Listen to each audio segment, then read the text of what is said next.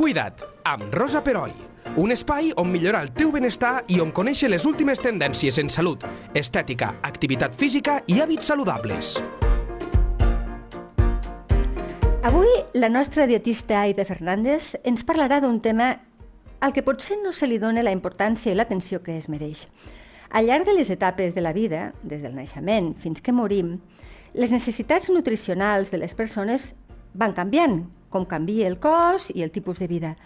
Tots hem sentit a parlar dels hàbits adequats d'alimentació per als nens, per als joves o per als esportistes. Però i quan ens fem grans? Quan arribem a la tan eufemística expressió de tercera edat? L'Aida Fernández se n'ha ocupat i se n'ha preocupat. I avui la tenim a l'estudi de Lleida 24 per parlar-ne. Bon dia, Aida, i gràcies, com sempre, per venir. Bon dia, Rosa, què tal? Eh, l'alimentació de la gent gran, com va ser que vas començar a interessar-te? Doncs eh, va ser una mica que es van interessar les noies que treballaven a un geriàtric de Lleida. Eh, les havia primat a totes no, però volien posar un microbús, de fet. I no, un dia em van trucar, eh, em van comentar si podia revisar uns menús, els seus menús, i... Els seus o els de residents? Els seus, els seus propis? Els propis, no, els propis menús de la residència. Val. És a dir, que mm -hmm. s'estaven fent a, allà, al llarg del temps. I llavors, doncs, sí, junt amb una companya que és tecnòloga també s'hi va implicar i vam fer doncs, una revisió. La proposta era fer-ho una mica nou, però bueno, era massa eh, arriscat tampoc, eh, perquè simplement era una reordenació, però sí. els hi ha molts factors, els cuiners, els residents que estan acostumats a certes coses, Clar. i bueno, es tracta de poquet a poquet anar introduint canvis i s'arriba fins on s'arriba. Llavors, doncs, eh, sí que és veritat que per la gent gran sempre, ja t'ho vaig explicar, que estava interessada tampoc, però sempre m'havien cridat l'atenció. Sí, perquè tu has tingut contacte amb gent gran, no només del, que tots hem tingut avis i tal, mm, has conegut gent interessant, eh, que, de, sí. que, que estan en aquestes etapes de la vida i hauràs hagut d'aprendre moltes coses amb elles. Sí, sí, ja te dic, no només eren els meus avis, la meva àvia en concret, sinó tot el casal de jubilats de, de Ferreries, Tortosa, eh? Hola. Eh, perquè, pues, bueno, ma mare treballava i nosaltres vivíem a les afores, llavors jo quan sortia del col·le, doncs algun lloc m'havia d'esperar, i ma iaia estava al casal i jo al casal amb ella. I passaves les hores amb ells. I allà passàvem les hores, i suposo que a l'estiu també hi devia anar durant entre setmana, quan no hi havia col·le, perquè recordo doncs, el ball, recordo la gimnàsia, recordo diverses coses. Uh -huh. I, I llavors, doncs, bueno, ja, no sé, sempre he tingut aquesta vinculació i aquesta pregunta de ah, bueno, i després de ser iaia, què seràs, no? A la meva iaia li vaig preguntar i es va quedar així una mica, però bueno, és, és un tema que bueno, sempre m'ha cridat. Està, sempre. està molt bé, és, és molt original, eh, si sí. m'ho permets, perquè són edats una mica oblidades per la societat, penso. Desacoplades, sí, sí, sí eh, el meu company em permet el terme, que és d'ell, eh, però sí, és desacoplat de pensar que ens jubilem, ens desacoplem de la feina, després, sí. doncs, Eh, ara els avis fan de pares a vegades, o bueno, abans del Covid. Sí, remei, també, una mica. I una mica sí que els manté, però realment sempre arriba un moment en què, doncs, eh, pel que sigues a part, no, la família doncs, no té temps, i llavors doncs, ho entren a un centre de residència. Sí. Sí, o sí, centres sí. de dia, que també s'hi dina, sí. casals de jubilats, que també s'hi dina. Sí. Val, sí. És veritat. Hi ha diverses... Per tant, eh, en aquests centres, i també si són a casa, és igual, eh, entenc que s'ha de tenir una especial cura perquè les necessitats d'una persona de 70-75 anys no és la, són nutricionals, parlo d'alimentació, segurament no deuen ser les mateixes que d'una persona de 30. Llavors, mm, com, parlem d'això, o sigui, la gent gran que ens està escoltant, eh, Quins vale. consells donaries tu? Lo del 70 ja és molt relatiu. Bueno, clar, he, he donat aquesta, no aquest número, eh, sí, però no... no perquè m'imagino varia gent i n'hi ha de 40 que te pareixeria de 70. cert, cert, cert. El que hem de mirar és quin estil de vida tenim en el sentit eh, que fem, treballem, uh -huh. i si estem jubilats, doncs si som actius, eh, és molt important l'estil de vida. I, i, I també l'estil de vida que has portat. L'estil o sigui... de vida que has portat, que el teu cos ja t'ho diu, eh? no et preocupis. Llavors, eh, més que el tipus d'aliment, que al final el tenim tres grans grups d'aliments que són eh, carbohidrats, proteïnes i lípids. Sí. No n'hi ha res més. Bueno, després, si vols matitzar, hi ha les vitamines, vale? els, mine els minerals, els aminoàcids, però tot això surt d'aquí. Uh -huh. val? Llavors, eh, no és que quan te fas eh, gran has de menjar, jo què sé, marcianos. No. Has de continuar menjant el mateix. El que varia són les proporcions. D'acord. Les quantitats. Vale? Llavors, eh, sí que és veritat que els hidrats són més fàcilment digeribles i segons la patologia que pugui tenir ja et diré qualsevol persona, eh? li hauràs de donar doncs, papilles de cereals, però sempre introdu intentant introduir la proteïna també eh, barrejadeta, triturada. Val? Uh -huh. Però és molt més important vegetals, proteïnes, sempre que es pugui també vegetals. La llegum és la gran oblidada, en perdó, dels centres. Jo crec que és més que res per potser incomoditats de la digestió, però hi ha mil Ah, ja. maneres de cuinar-la, inclús se pot fer una cremeta En ben puré, bona, sí. trenques la pelleta, que és el que dona normalment el problema de pets, vamos, per Sí, sí, els gasos. I segons quines espècies, el comino, per exemple, ajuda a no tenir gasos. L'alga kombu, que també és una bona manera d'introduir-la, no cal que te la menges perquè realment és dureta, per a, si portes dentadura postissa o alguna realment hi ha coses que són incòmodes. Clar, però l'alga que es, es posa a la cocció? Es entenc? posa a la cocció, ah, està bé. sí. I si ja les agafes en pot, doncs si faig un sofregidet de verduretes o unes verdures al vapor, doncs també li poses l'alga igual, val? i llavors hi agafa tots els minerals i t'ajuda a la digestió. Val? Jo no coneixia l'alga aquesta. Totes les algues són molt interessants. És veritat que quan comences a introduir doncs, és important no passar-se, perquè el nostre cos no està acostumat a tant de mineral concentrat en una menjada. Clar. Vale?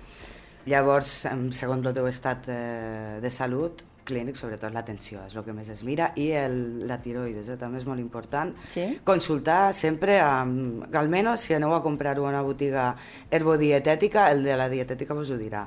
Eh, si hi ha tiroides, si hi ha hipertensió, eh, hem de tenir cuidado. Eh? El tema de la sal, que és un tema que a la gent gran normalment se'ls retira, gairebé els metges ho diuen, no? Mengi poca sal o no en mengi. Jo recordo la meva mare, que li agradava molt els menjars amb sal i, i la pobra ho passava malament. Mm, Eh, eh, suposo que és per un tema d'hipertensió, entenc, Hipertensió arterial, sí. Mhm. I eh, factors associats també a colesterol, s'estreteixen les venes, l'arteriosclerosi que se li diu, eh, es queden més rígides, les plaquetes de colesterol a més, doncs ja dificulten que la sang entre vale? dona molta tensió. Clar. Llavors te poden pujar palpitacions, bueno, te pots, te pots quedar d'un ictus també. Clar, aleshores el menjar amb menys sal com a mínim, reduir-la mm, és bo per la gent gran, però entenc que deu ser bo en general. Eh, sí, sí, reduir-la sí.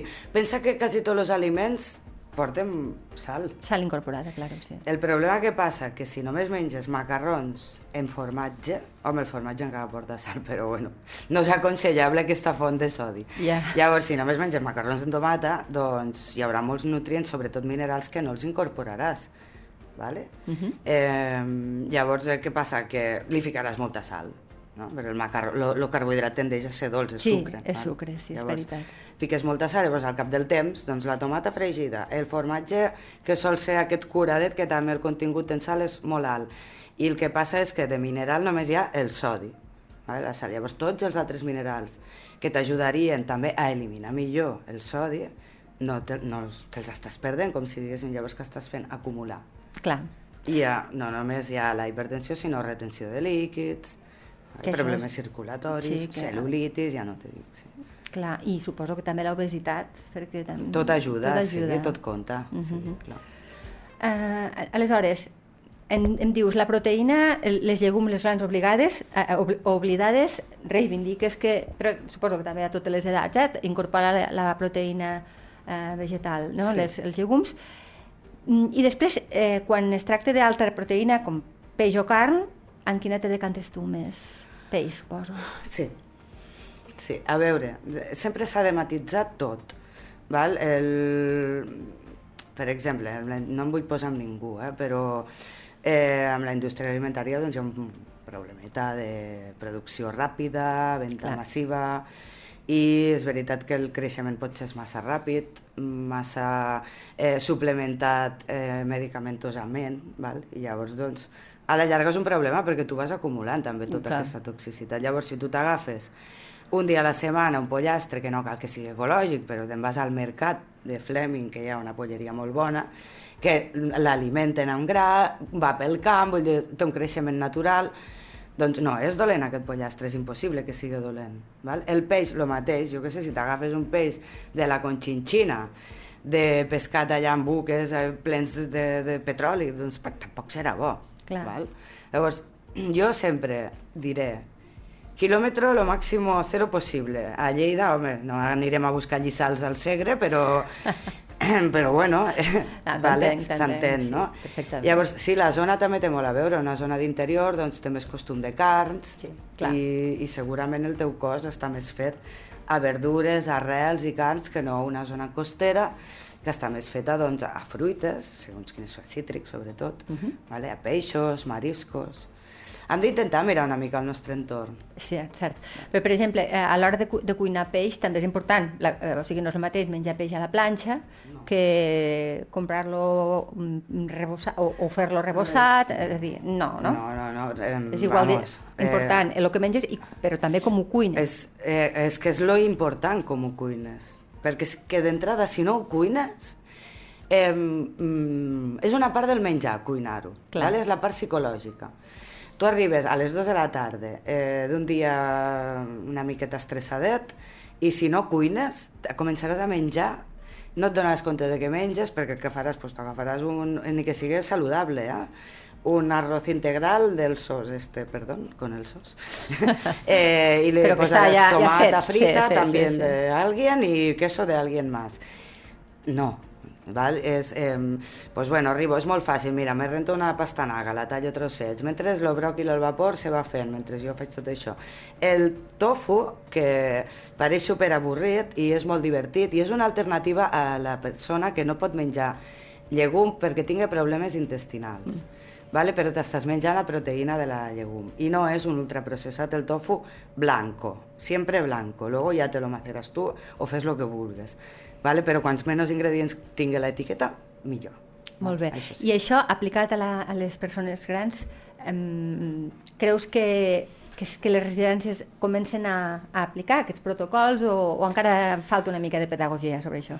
Les residències, home, n'hi haurà que sí, però són inassequibles per a la majoria dels mortals, segur.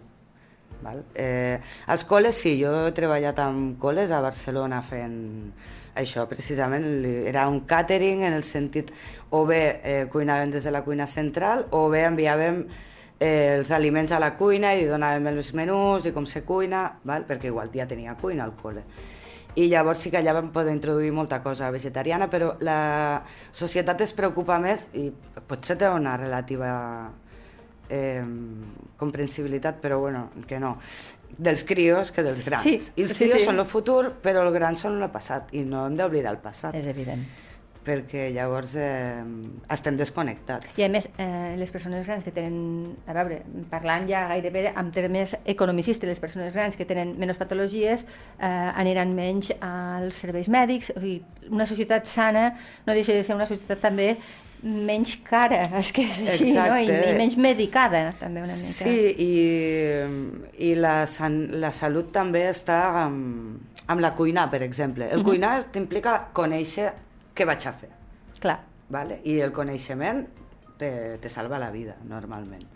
Llavors, clar, Sí. jo tu ja estàs pensant en, oi, el tomat així, la bròquil allà, d'entrada ja no estàs pensant en el que pensaves quan venies de casa, que no sé el que era, però no devia ser bo. vale? O sí, però bueno, és a dir, l'estrès aquell del laboral, que normalment és laboral, Sí. ja te l'estàs traient. És una tècnica de substitució, no? També mos ajuda. I llavors, la gana aquesta que dius me menjaria el primer que trobés, se te minva una mica. És més, hi ha molta gent que quan acaba de cuinar ja no té gana, que bueno, tampoc has de fer un esforçet després per menjar-t'ho. Mhm. Però eh, és un ritual, per entendre-nos així, eh, molt interessant. Ja no portat a l'extrem d'esferificar l'amanida, ja. però sí de pues, dir, va, vinga, lo bàsic, vinga, avui jugarem als colors, emprendre-s'ho com un joc. Val? Ah, Vinga. que xulo. La paleta de colors i la temporada de l'any, ¿vale? pues ara estem a la primavera, ara tenim, bueno, de fruita ara de temporada pues, mos entraran les maduixes, Sí. vale? bàsicament, Ben i aviat, les sí. cireretes d'aquí poquet.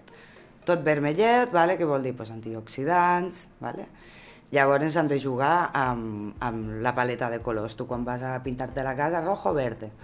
Pues bueno, la manideta amb lo, amb lo roget, lo lila, la seva morada, Sí. per exemple, que està molt bona, també la remolatxa crueta, i si tens ganes de fer coses així que són 5 minuts, te salteges per una altra banda 4 xampinyons i dos espàrrecs verds, i també te donarà un punt fred i calent que te queda molt interessant i molt divertit. I per acabar-ho de rematar, li tires unes llavoretes de lo que te doni la gana. Jo si t'he de recomanar algo te diré lli, chia, que són les que més omega 3 i omega 6 tenen, i si tens una dieta no molt rica en carns, doncs sempre convé tenir Clar. a mà tot això. I amb la gent gran també, molido, eh, per això. És el que et anava a dir, perquè Sí. el tema de la masticació aquí Exacte, entra. amb clar. ells molt, sempre O molt. sigui, tot igual, Igual, però diferent. Però, exacte, però presentat diferent, amb puré, Sí. amb, clar, per a fa- facilitar la digestió que comença a la boca. Exacte, sí, i, i, i també, bueno, ja que parlem de la gent gran, per acabar de rematar-ho, si vols introduir la llevadura de cervesa, que és algo que pareix que en la nostra edat, en la teua i la meua, és lo que lo, que lo más, eh, Sí. pelo, uñas, piel, Sí, a mi sempre m'ho recomanen. Clar, però és un Sí. super substitut. Primer, a la sal, no té sodi, té eh, molts minerals i moltes, moltes vitamines. Regula el sucre en sang, Mhm. vale? és a dir, que ajuda doncs, a no tenir baixades i pujades de sucre.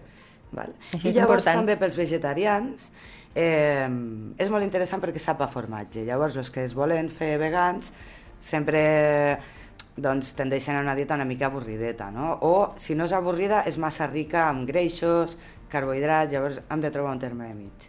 La llevadura de cervesa, prova-la. És ideal, bueno, bonito, barato, a més. Sí, Eh? sí. sí. Um, I per la gent gran, la llevatura de cervesa, eh, llevat de cervesa, Sí. com el recomanes? En pols o venen en comprimits? Jo també? recomano en pols. Sí. I que suposin eh, bueno, com, els purés o allà on consideri. No cal ni que es vegi, val? Sí, sí, sí. Inclús si fas unes verduretes, una menestra, per exemple, Sí. vale? Si hi ha una mica de caldet, doncs li tires 5 minutets abans de servir, allò se desfarà, li donarà un altre puntet al menjar que realment està molt bo, potser hi haurà algú que no li agradarà, eh? però bueno, ja pues haurem de fer alguna cosa, ja Clar. el que ho digui i li canviem o el que convingui. Val? Però generalment també hi ha la llevadura eh, nutricional, que per les persones que puguen tenir eh, càndides o creixements sobrebacterians, Sí. val? sobrecreixement bacterià, perdó, doncs els llevats no, no són recomanables, però tens la llevadura nutricional, que és una, una versió vegana, val? que no, no, està, no està actiu, val? està Ah, inactiu. no ho sabia, està molt bé. Sí. Mm, val, perfecte. Aleshores, mm, com, a, com a pautes bàsiques, per resumir aquest primer podcast, n'hi farem dos, eh? el següent serà ja per senyors i per senyores, perquè no és el mateix un avi que una àvia, això està clar. Però per resumir això, eh, diries que s'ha de menjar amb total normalitat el que s'han menjat sempre, intentant això, no? llegums, introduir més el peix, Moltes i verdures. Lo molta primer, verdura. plato principal, verdura. És a dir, si jo tingués un plat davant, la meitat seria verdura, de la meitat que queda, segons l'edat, eh, lo normal és que l'altre, eh, un quart sigui carbohidrat, però això és molt matitzable. I del quart que queda, eh, un ter dos terços greixos saludables, vegetals a poder ser, és, bueno, els omega-3 i també dels peixos també, eh, però la majoria vegetals. val? I l'altre, proteïna. Animal, però també la que pugui ser vegetal. Fruits secs, llegums, viva les Està bé. llegums. Sobretot la llegum el que té també és una bona part d'hidrat. Sí. Amb la qual ahir tenim amb un plat de llegums, amb verdures, i si vols una mica d'arròs, que és el típic que s'ha fet tota la vida, Sí. val? doncs la, tens la proteïna completa, això sí que crec que sabem la majoria. Molt bé. Val? Doncs uh, ara només una crida, si alguna residència encara no s'ha posat les piles, que s'hi posi les piles, sí, no? vos animem a... No, que, no, que no hi hagi la por, sobretot a la cuina, de que mos canviaran, mos diran què tal... Eh, no, simplement és eh, fer dissabte, treure-ho tot i ficar-ho tot al seu puesto, que farem lo mateix però d'una altra manera. Vale? Tindrem millors digestions i mos trobarem millor. I d'això és I, es i això és fantàstic. Sí. D'acord, doncs, Aida, gràcies i t'espero a la proper, el proper podcast que parlarem, continuarem parlant de la nutrició en la tercera edat. Gràcies. Gràcies a tu, Rosa. Cuida't, amb Rosa Peroi, cada dos dimarts a lleida24.cat.